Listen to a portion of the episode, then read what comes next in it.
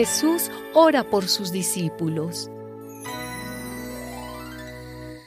Después de decir estas cosas, Jesús miró al cielo y dijo, Padre, la hora ha llegado. Glorifica a tu Hijo para que también Él te glorifique a ti.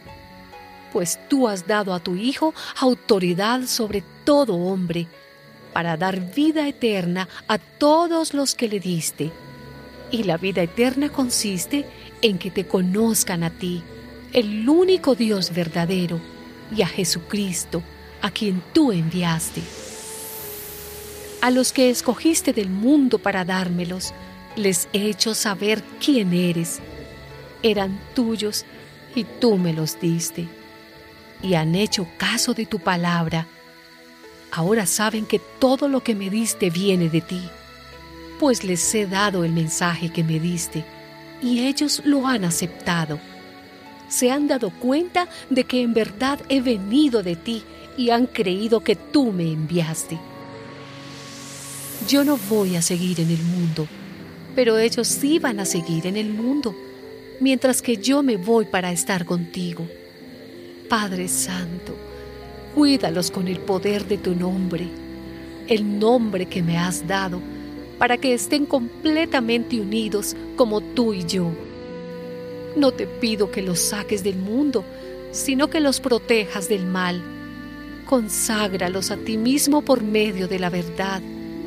Tu palabra es la verdad.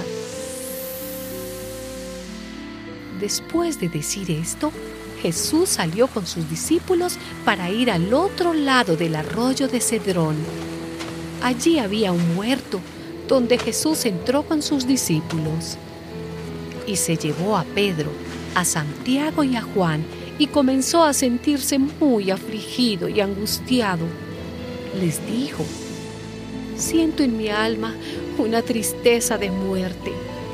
Quédense ustedes aquí y permanezcan despiertos. Enseguida, Jesús se fue un poco más adelante. Se inclinó hasta tocar el suelo con la frente y pidió a Dios que, de ser posible, no le llegara ese momento. En su oración decía, Abba Padre, para ti todo es posible. Líbrame de este trago amargo.